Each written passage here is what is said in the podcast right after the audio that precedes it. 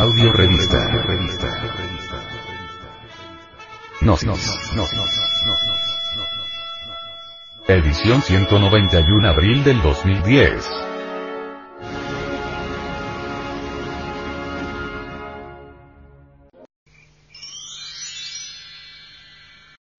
Cambios en la mente. ¿Qué pensar? ¿Cómo pensar? En nuestro hogar y en la escuela, los padres de familia y maestros siempre nos dicen lo que debemos pensar pero jamás en la vida nos enseñan cómo pensar. Saber qué pensar es relativamente muy fácil.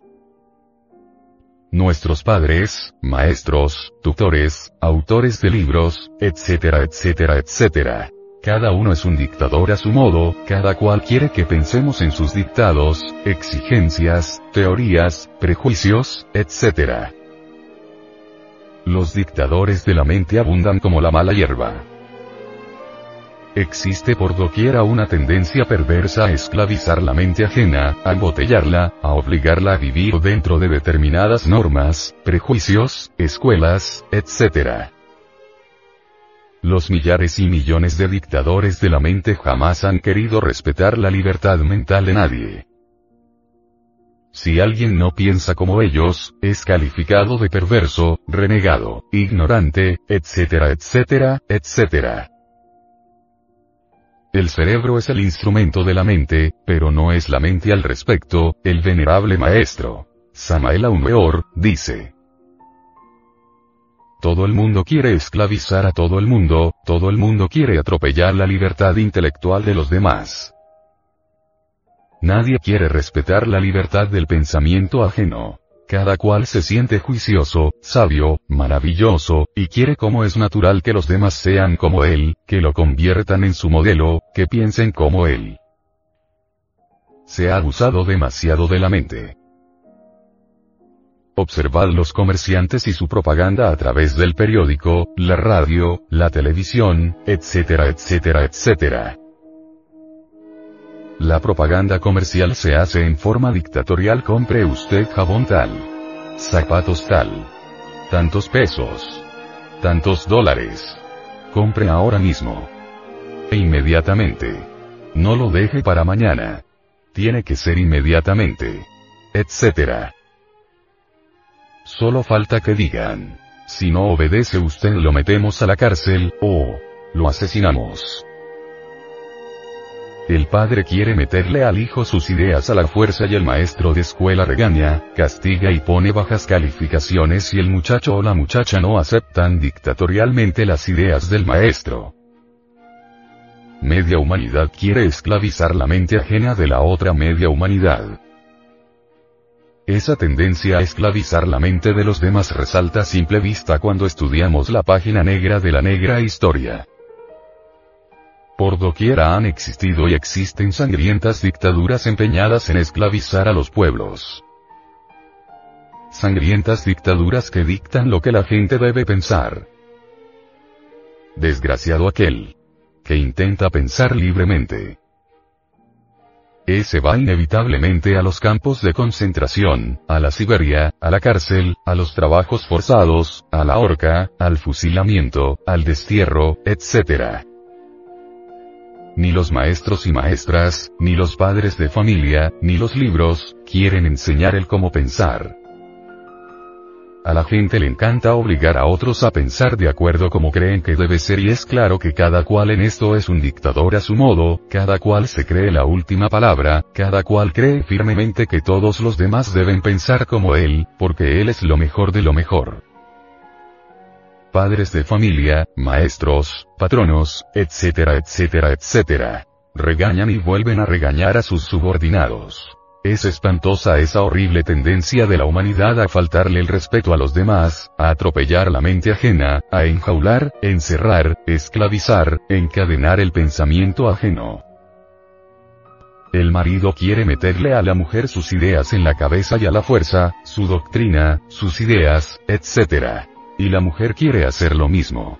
Muchas veces marido y mujer se divorcian por incompatibilidad de ideas.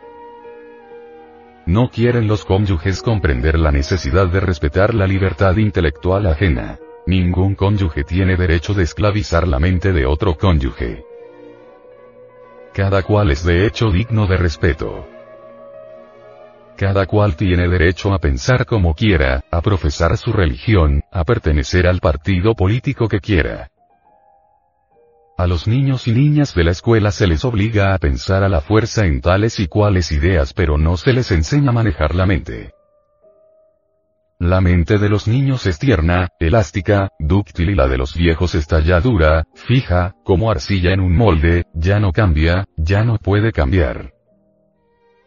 La mente de los niños y jóvenes es susceptible de muchos cambios, puede cambiar. A los niños y a los jóvenes se les puede enseñar cómo pensar.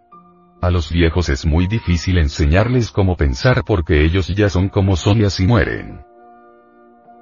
Es muy raro encontrar en la vida algún viejo interesado en cambiar radicalmente. La mente de las gentes es moldeada desde la niñez. Eso es lo que padres y maestros de escuela prefieren hacer. Ellos gozan dándole forma a la mente de los niños y jóvenes. Mente metida en un molde es de hecho mente acondicionada, mente esclava. Es necesario que los maestros y maestras de escuela rompan los grilletes de la mente. Es urgente que los maestros sepan dirigir la mente de los niños hacia la libertad verdadera para que no se dejen esclavizar más. Es indispensable que los maestros le enseñen a los alumnos y alumnas cómo se debe pensar. Los maestros deben comprender la necesidad de enseñarle a los alumnos y alumnas el camino del análisis, la meditación, la comprensión. Ninguna persona comprensiva debe aceptar jamás en forma dogmática nada. Es urgente primero investigar, comprender, inquirir, antes de aceptar. En otras palabras diremos que no hay necesidad de aceptar, sino de investigar, analizar, meditar y comprender. Cuando la comprensión es plena, la aceptación es innecesaria.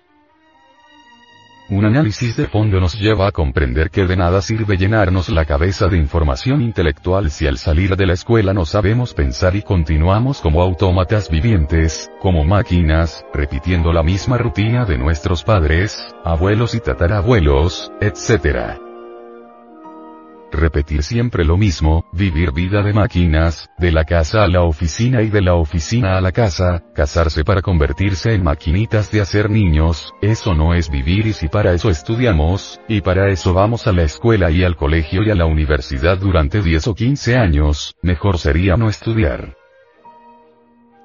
El Mahatma Gandhi fue un hombre muy singular. As a soldier, though a soldier of peace. Je me considère comme un soldat, quand même, un soldat de la paix. I know the value of discipline and truth. Je sais très bien la valeur de la discipline et de la vérité. I must ask you to believe me when I say that I have never made a statement of this description that the masses of India, if it became necessary, would resort to violence. En attendant, laissez-moi vous dire que je n'ai jamais Muchas veces los pastores protestantes se sentaron en su puerta horas y horas enteras luchando por convertirlo al cristianismo en su forma protestante. Gandhi no aceptaba la enseñanza de los pastores, tampoco la rechazaba, la comprendía, la respetaba, y eso es todo. Muchas veces decía el Mahatma, yo soy brahman, judío, cristiano, maometano, etcétera, etcétera, etcétera. El Mahatma comprendía que todas las religiones son necesarias porque todas conservan los mismos valores eternos. Eso de aceptar o rechazar alguna doctrina o concepto, revela falta de madurez mental. Cuando rechazamos o aceptamos algo, es porque no lo hemos comprendido. Donde hay comprensión la aceptación o rechazo salen sobrando. La mente que cree, la mente que no cree, la mente que duda, es mente ignorante.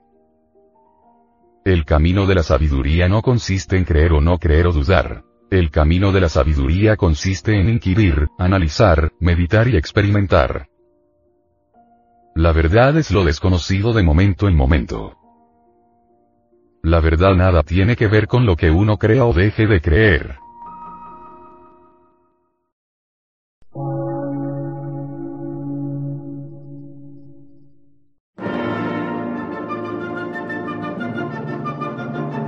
Emisora, gnóstica, transmundial. Por una nueva civilización y una nueva cultura, sobre la faz de la Tierra.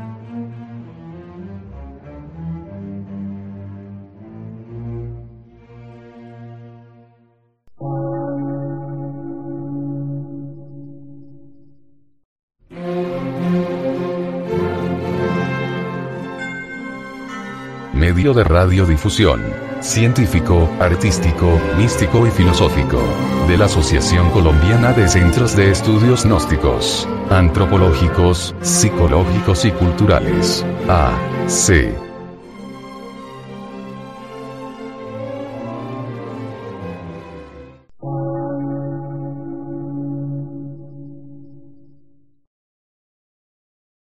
Lectura en movimiento. Difusión sin fronteras.